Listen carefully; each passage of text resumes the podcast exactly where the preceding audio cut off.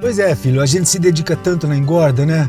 Mas na hora da venda pode pôr tudo a perder se vender na hora errada ou por um valor diferente do de mercado. É. Ah, pai, o aplicativo Agro Brasil veio para resolver isso. Olha aqui. Yeah. Aqui, pai, os pecuaristas registram seus negócios todos os dias e a gente tem informação verdadeira para poder negociar melhor. Legal. Informação de pecuarista para pecuarista. Isso, e assim todos se ajudam. Muito bom. Baixe agora o app Agro Brasil.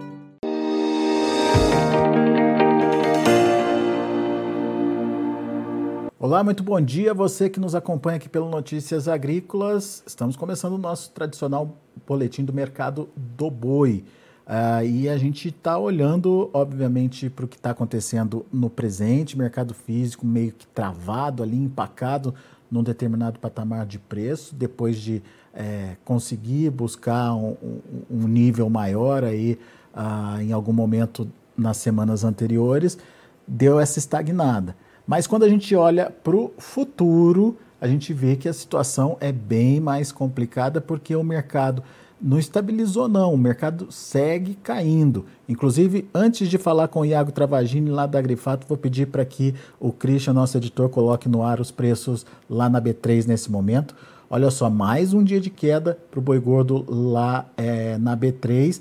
O outubro, que é a referência nossa aí do, do pico de, de entre safra, do momento de menor oferta de animais que a gente teoricamente teria aqui no Brasil, R$ 322,05, é, um pouquinho acima do indicador CPEA, nesse momento que está em 320,65. E quando a gente olha para o pico da safra, que é o momento de maior oferta, esse preço está menor ainda. A gente vai conversar sobre isso com o Iago Travagini, lá da Agrifato. Ah, cadê o Iago? Vamos ver? Aí, Iago na tela. Seja bem-vindo, Iago. Obrigado por estar aqui com a gente. O Iago parou, foi fazer as contas e entender, né, fazer uma comparação do que está acontecendo hoje com essa sinalização do mercado futuro com o, o, o que aconteceu nos últimos anos e qual que foi a sua conclusão, Iago? Seja bem-vindo. Mais uma vez, é, muito obrigado, Alexander, pelo convite. Todo mundo que acompanha Notícias Agrícolas, um prazer sempre ser ouvido por vocês. E bem, Alexander, o que a gente está vendo agora é o mercado se baseando mais na exceção do que na regra. Por que eu digo isso? A gente já tem o consolidado do que foi o mês de maio, né? O mês de maio ficou no passado e o preço de referência para maio foi 324 reais na média. Então, uh, o que a gente está vendo agora na precificação para outubro é um preço de 322, ou seja, uma queda de 0,59%.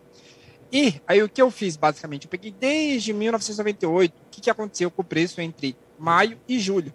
A gente teve 24 anos aí, né, de 98 até 2001, 24 anos corridos, e o que a gente está falando é que basicamente desses 24 anos, apenas em quatro desses anos a gente teve uma queda do preço maior do que 0,59%, ou seja, o preço caiu mais do que 0,59% em apenas, em apenas quatro vezes nesses últimos, quatro, nesses últimos 24 anos, sendo que um desses anos foi o ano passado, quando a China saiu das compras e bateu lá. A gente viu o preço despencar durante o mês de outubro. Então, assim, são exceções à regra. A regra, normalmente, é que o preço suba. E aí a intensidade dele varia, né? Mas o que o mercado futuro hoje está falando para a gente é que ele acha que o preço em outubro vai ser menor do que em maio de 2022. Isso desconsiderando a inflação, obviamente, né? Eu nem deflacionei esses preços, mas só para ter uma ideia de comportamento durante o ano. É, ou seja, o pico da entre safra com preço melhor do que o pico de com preço menor do que o pico de safra, Iago. O resumo. Exatamente. Exatamente, é exatamente isso que o mercado, né? O mercado está falando para gente. Que quem quiser fazer uma trava hoje para outubro de 2022 vai encontrar um preço menor do que é, vender, venderia se tivesse vendido lá em maio de 2022. Então, é exatamente essa mensagem que o mercado quer passar para a gente, né? Se, se o, que o preço tá, estaria caindo durante o ano. Tem, tem fundamento para que o mercado acredite nisso? É, tem o fator financeiro envolvido nisso? Enfim, qual que é a sua análise, Iago? Por que, que isso está acontecendo e por que virou é, a regra de exceção?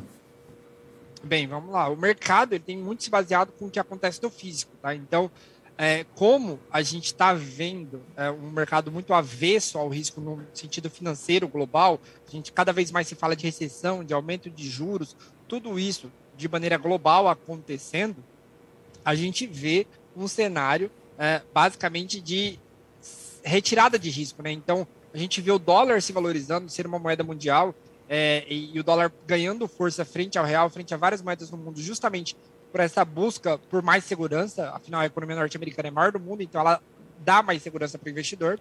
E, particularmente, eu acho que isso tem um, um afeta sobremaneira aí a precificação futura do boi gordo na bolsa. E, além disso, como o mercado tem atrelado esses movimentos muito mais ao que acontece no físico, ao que acontece no mercado físico, e como o físico está no momento ruim, a gente está vendo escalas alongadas, preços sendo pressionados para baixo, uh, uma, uma dificuldade em comercializar o grande volume de carne que está chegando na, na, é, no, no, atacado brasileiro, tudo isso culminando num processo de baixa para o mercado físico e afetando a expectativa futura. Então, o mercado, a gente andou e está andando muito, muito dessa forma, principalmente ali desde abril desse ano, assim, quando a gente teve ali um preço futuro para outubro e um preço no, no, no, físico, né, um preço do contrato mais curto e o contrato mais longo, sempre andando muito junto. Então o mercado ele está saindo do risco, ele não está querendo dar ágio para os preços, justamente por, por essa aversão a risco. Lembrando que mercado futuro, quanto mais longe, mais distante desse vencimento, mais ele costuma estar tá errado, digamos assim. Né? Então pode ser sim que esse 322 aí não seja a realidade do que vai acontecer lá em outubro de 2022. Você acredita nisso, Iago? O que, que você está vendo aí no mercado que de repente pode é, mudar essa expectativa? Eu acredito num preço melhor que esse que é atual, tá? Fala bem a verdade, eh, Alexandre. A nossa percepção é de que o preço agora, para outubro de 2022, não estaria retratando uma realidade. Por quê? Primeiro, a gente tem historicamente a sazonalidade, isso é normal. A gente tem a diminuição de chuvas, e também um processo de diminuição de abate de fêmeas. Quando você pega um comparativo, o abate de fêmeas chega a cair 20 a 30% entre, a, entre maio, abril e uh, outubro, novembro, ou seja, menos fêmeas, menos oferta de animais para abate. Consequentemente, alguém teria que compensar isso para o abate não cair tanto, que são os machos. Só que a gente não está vendo um grande estímulo para confinamento, né? A gente, obviamente, vai ter confinamento, mas é, não tem um estímulo exagerado para animais de confinamento, ou seja, a oferta não é lá aquelas coisas. A gente não deve ver um grande volume de animais ofertados nesse último trimestre do ano. Além disso, a gente pontua o lado da demanda interna. Então a gente já tem notado uma melhora no consumo interno de carne bovina, só que isso não está sendo retratado agora justamente por esse excesso de oferta que está chegando ao mercado, mas os indicadores de aumento do Auxílio Brasil, é, um pacote de benefícios sociais que foram dados nessa última PEC aprovada, redução do ICMS de combustíveis, que fez com que consumidor parasse de gastar com combustível, o tanto que estava gastando, e, e, e, e migrasse para outros alimentos, o próprio, a próprio crescimento do PIB, redução do desemprego, leva o mercado interno, na minha opinião, melhor também para esse final do ano. Além do, do crescimento normal, né, a gente sazonalmente tem mais vendas de carne durante os meses de outubro e novembro para chegar essa carne no consumidor em dezembro. É, a gente tem essa questão de melhora econômica do Brasil. Né? O brasileiro está ficando, está tá saindo daquele fundo de poço que bateu ali durante os anos 2020, 2021. E então, além das. Esse é, é além dessa demanda é um tradicional de, de, de, das festas de final do ano, esse ano tem a Copa do Mundo também, que geralmente Exato. tem essa tem tradição né, de, de churrasquinho para comemorar os, os jogos.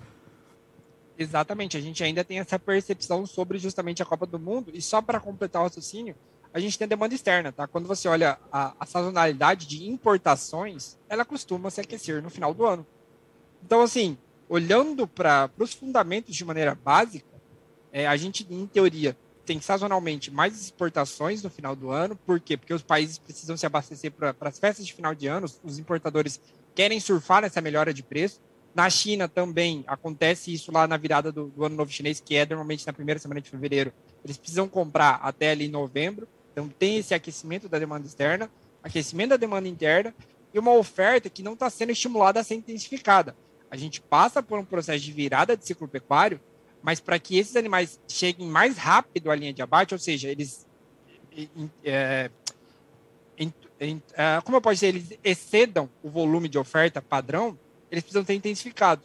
E olhando para o cenário hoje, a gente tem um, um, custo, um preço de venda que não está estimulando essa intensificação de, de, de, engorda. Então, a engorda vai demoraria mais. Esses animais, eles estão é, no mercado, né? Os bezerros, a gente vê o mercado de bezerro, chegando, sendo batido aí, mas esses animais vão demorar mais tempo para chegar. Então, por isso que a gente tem uma percepção que a oferta não vai explodir nesse último trimestre do ano, não. Muito bem. Isso, isso é o cenário futuro. Vamos, vamos entender o que está acontecendo agora, porque, como você bem falou, o que acontece agora inspira o que está acontecendo no, nas projeções futuras. Mas por que, que o mercado está tão é, estagnado, digamos, Iago? Ganhou um fôlego, depois deu uma derrapada e não consegue mais sair disso?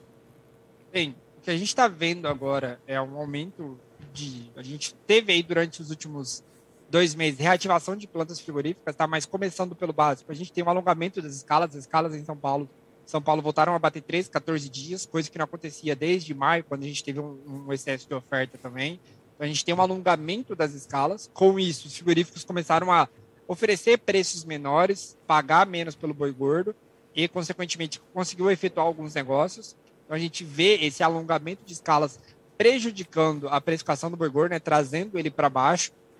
E o, olhando por esse ponto, né, olhando por esse prisma também, a gente vê esse processo de desvalorização ocorrendo também porque o, o, o mercado interno, né, a carcaça casada que está chegando no mercado interno, está chegando ainda no volume que o consumidor brasileiro não consegue é, é, cooptar todo de uma vez. Né? Então a gente ainda está enfrentando uma dificuldade com esse aumento de oferta, botar carne no mercado, botar carne ali para ser comercializada no, no varejo e dar vazão para ela. Então, como o estoque aumentou, né, a oferta aumentou e o consumo, apesar de estar melhorando, melhorou pouco, ainda assim a gente vê esse preço da carcaça caindo. Então, é uma conjunção de fatores que levam a esse processo de desvalorização do boi gordo aí no mercado físico.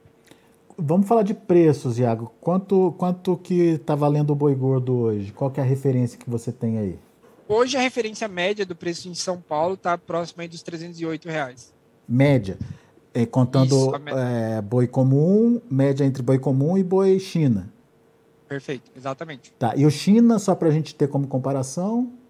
O China hoje sai em negócio próximo dos 320 ali, até 325 a gente viu, mas a média é 320. Não tem muito fôlego para ir além disso também, né?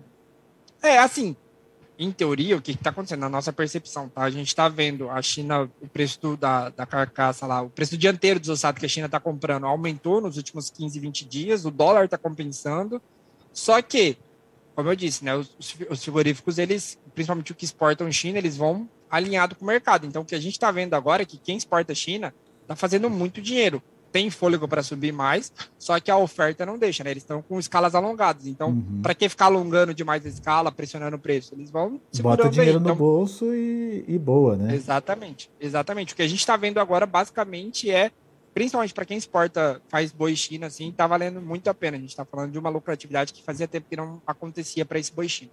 E frigorífico de mercado interno, teve melhora no preço da carne? O atacado, como é que está é. trabalhando?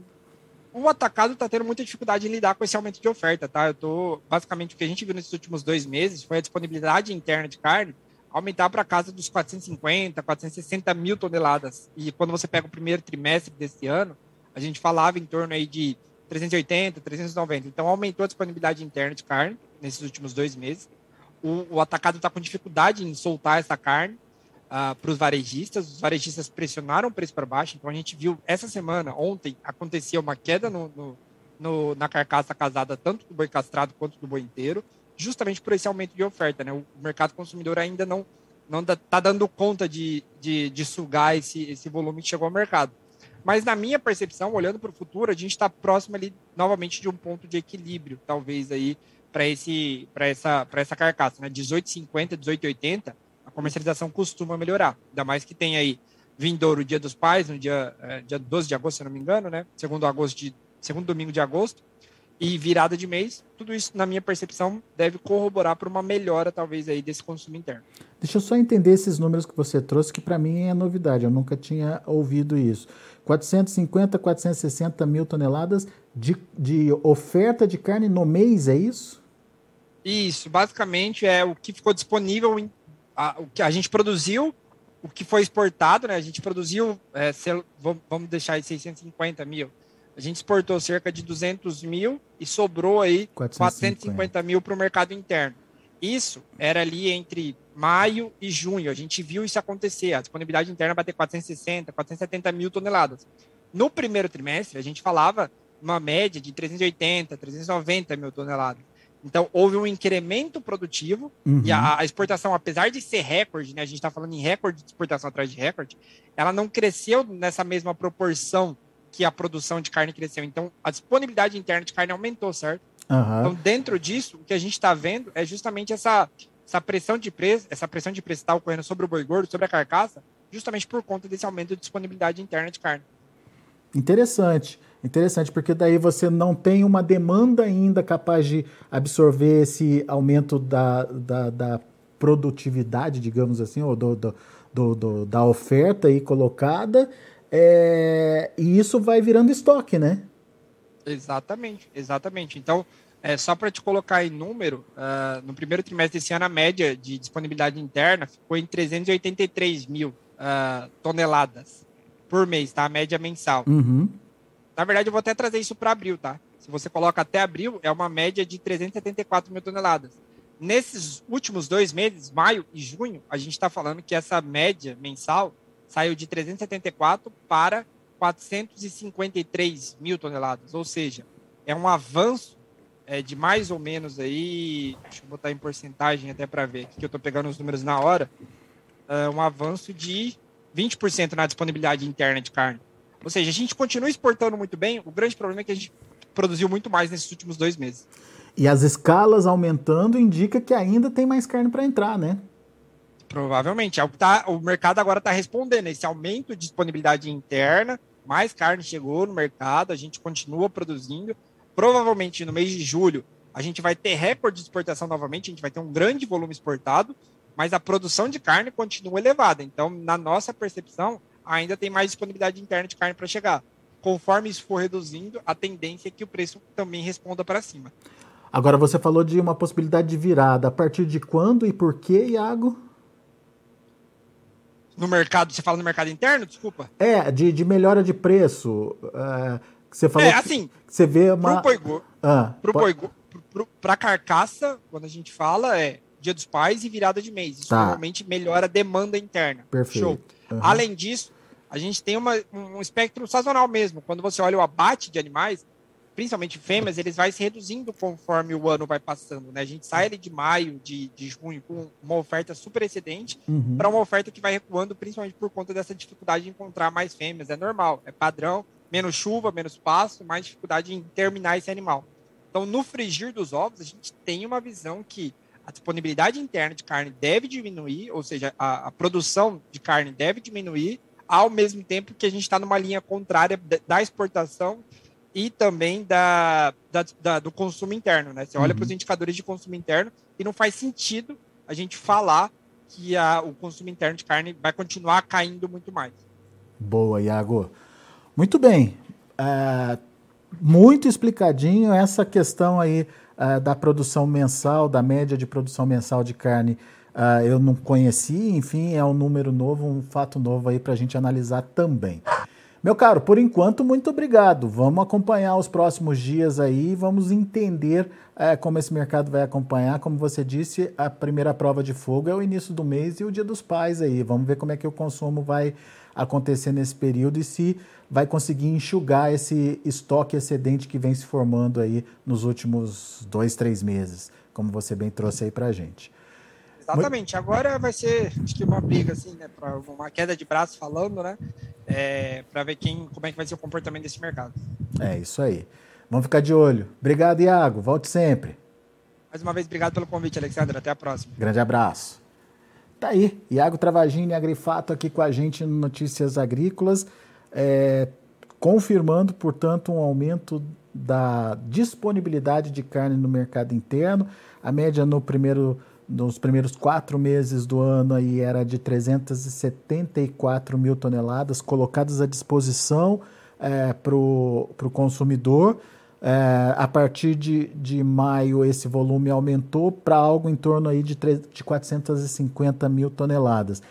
Mesmo com o aumento da demanda interna, com essa perspectiva de melhora aí, é, da demanda, é, essa demanda ainda não deu conta de absorver esse volume disponível é, pelo menos nesses últimos meses. Mas, segundo o Iago, a tendência é de que daqui para frente esse volume, essa média, reduz em função da menor participação de fêmeas, em função do desestímulo é, do confinamento com os atuais preços do mercado internacional. Enfim, é, essa oferta tende a ficar mais adequada à demanda interna e isso pode dar alguma firmeza para os preços.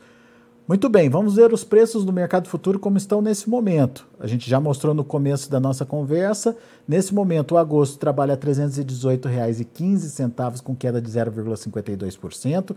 Para setembro, R$ 321,05, queda de 0,33%. Outubro, R$ 322,60, queda de 0,52%. E o novembro, 324 reais, caindo 0,61% mercado futuro segue pressionado. E o indicador CPEA fechou ontem a R$ 320,65, com queda de 0,94%.